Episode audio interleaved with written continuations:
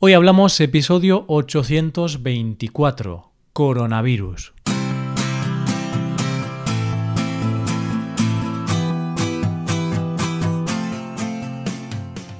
Bienvenido a Hoy Hablamos, el podcast para aprender español cada día. Ya lo sabes, publicamos nuestro podcast de lunes a viernes. Recuerda que los suscriptores premium pueden acceder a varias cosas. A la transcripción completa del audio a ejercicios y explicaciones para trabajar vocabulario y expresiones y a un episodio extra del podcast cada semana. Hazte suscriptor premium en hoyhablamos.com. Hola oyente, ¿qué tal? Hay veces que un hecho puede cambiar el mundo o el curso de la historia. Hay veces que esos hechos fueron vividos sin saber que ese hecho en concreto lo iba a cambiar todo. Pero hay veces que sí que somos conscientes de que estamos viviendo un hecho histórico, un hecho que no solo se estudiará en los libros de historia, sino que posiblemente vaya a cambiar el mundo tal y como lo conocemos. Nosotros, como sociedad, tenemos que ser conscientes de que estos días que estamos viviendo pasarán a la historia y van a cambiar no solo nuestro país, sino el mundo en general. Hoy hablamos del coronavirus.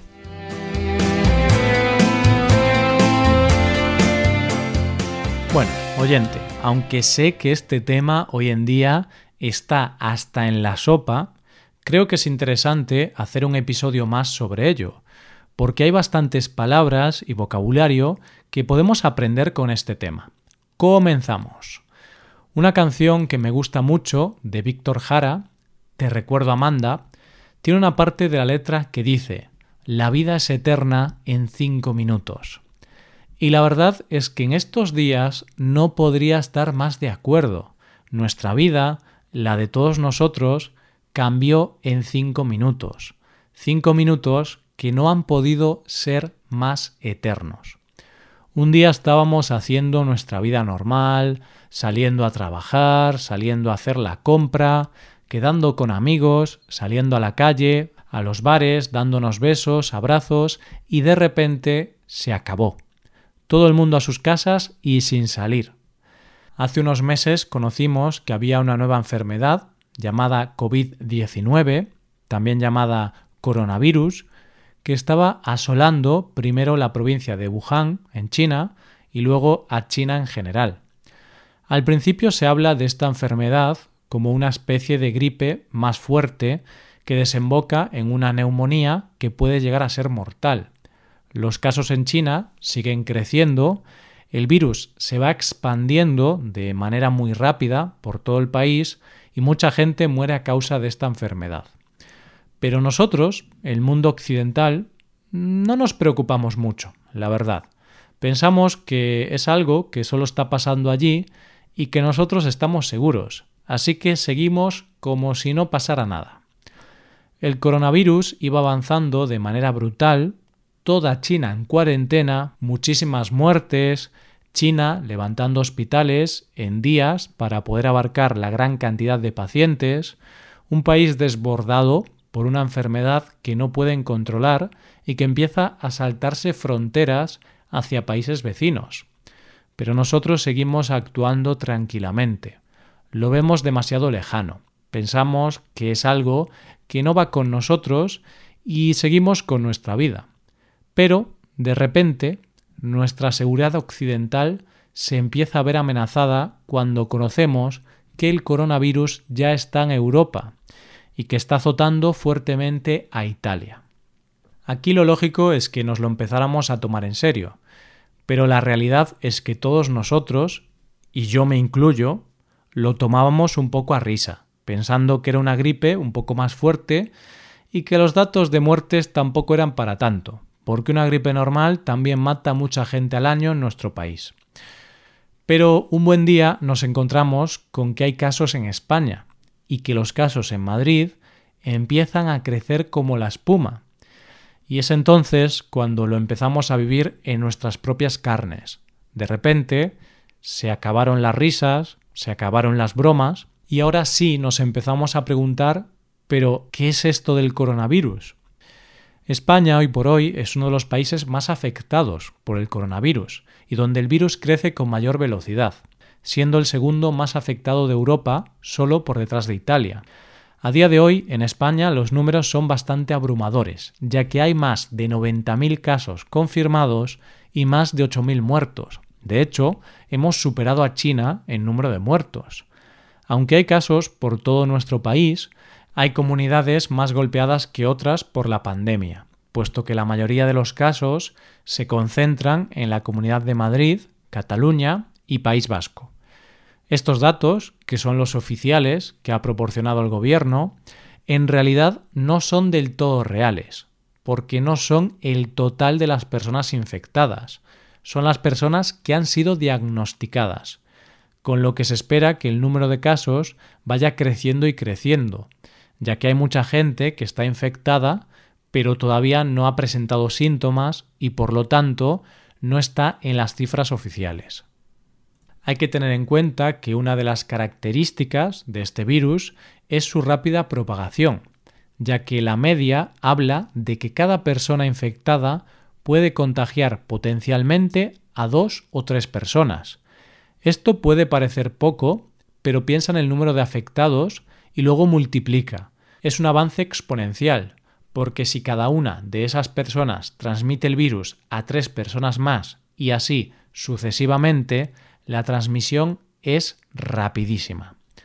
Como ya sabes, este virus se propaga de persona a persona, sobre todo cuando una persona infectada tose o estornuda cerca de otra persona. Cuando una persona infectada tose o estornuda, suelta unas gotitas y esas gotitas viajan a la persona que está cerca y se infecta. Al igual que si ha tocado ciertas superficies que luego otra persona toca y luego se lleva las manos a la boca, ojos o nariz. Entonces, si la forma de contagio es entre personas, ¿qué se hace para frenar la pandemia? Pues en España se ha tomado la medida de declarar el estado de alarma. ¿Y eso qué significa? El estado de alarma incluye muchas medidas, pero la más significativa es que los ciudadanos tenemos que estar en nuestras casas, lo que se llama confinamiento o cuarentena. Solo pueden salir a la calle aquellas personas que tengan que ir a trabajar, a cuidar a personas dependientes, al médico o casos de estricta necesidad.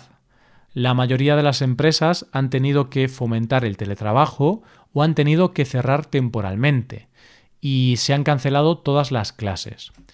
Todos los establecimientos están cerrados a excepción de los de primera necesidad, como son los supermercados, gasolineras, farmacias y obviamente hospitales. No se puede salir bajo ninguna circunstancia. Se puede salir a comprar, pero solo un miembro de la familia, es decir, tenemos que ir de uno en uno, a pasear al perro o a cosas como tirar la basura. Y claro está que en todos estos tipos de establecimientos se puede ir pero cumpliendo unas normas básicas. No puede haber más de un número de personas en los establecimientos, hay que guardar una distancia de seguridad de uno o dos metros entre personas, ir con guantes y los empleados protegidos con guantes, mascarillas y en muchos casos con mamparas protectoras. Déjame que rebaje un poco la tensión de este tema y te diga que yo ya llevo muchos días encerrado en casa, como todos los españoles, y el otro día salí a comprar porque ya me tocaba hacer la compra semanal. La verdad es que estaba deseando salir para respirar un poco de aire, pero la sensación fue un poco extraña, porque por un lado estaba contento de estar en la calle, pero cuando llegué al súper aquello era lo más parecido a un capítulo de The Walking Dead. todo el mundo a dos metros de distancia, con guantes, mascarillas. Es una sensación muy extraña. Pero ¿nos tenemos que quedar en casa porque es un virus muy mortal? No, esa no es la razón principal.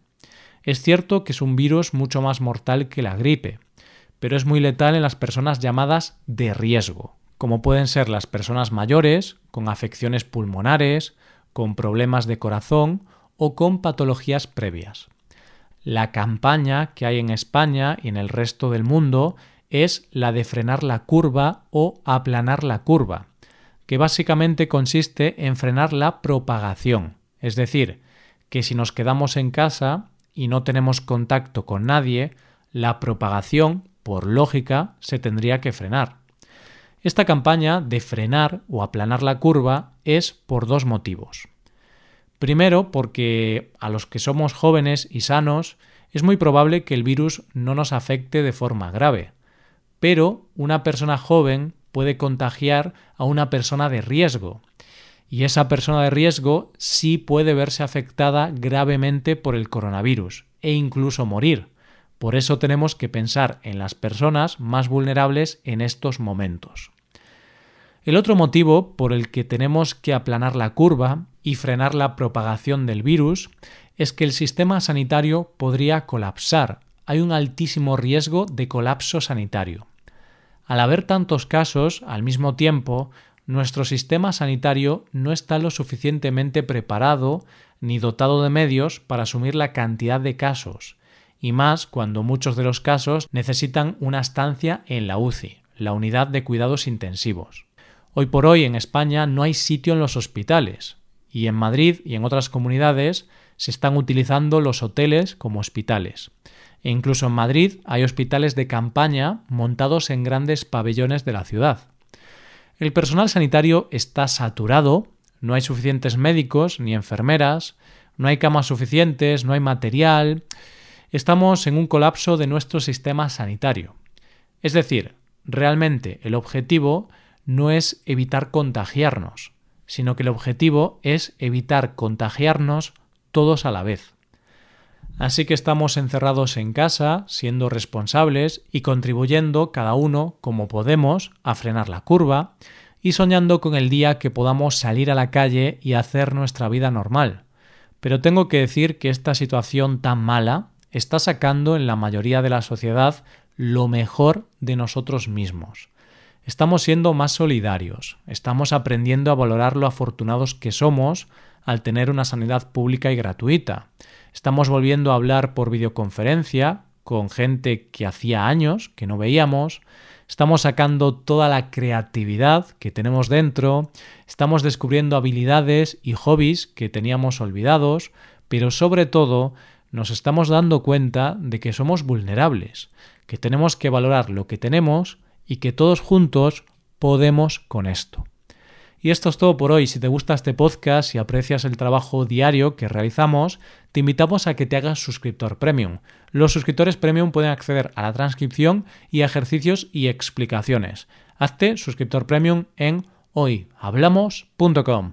Muchas gracias por escucharnos. Nos vemos en el episodio de mañana, donde hablaremos de expresiones en español. Pasa un buen día. Hasta mañana.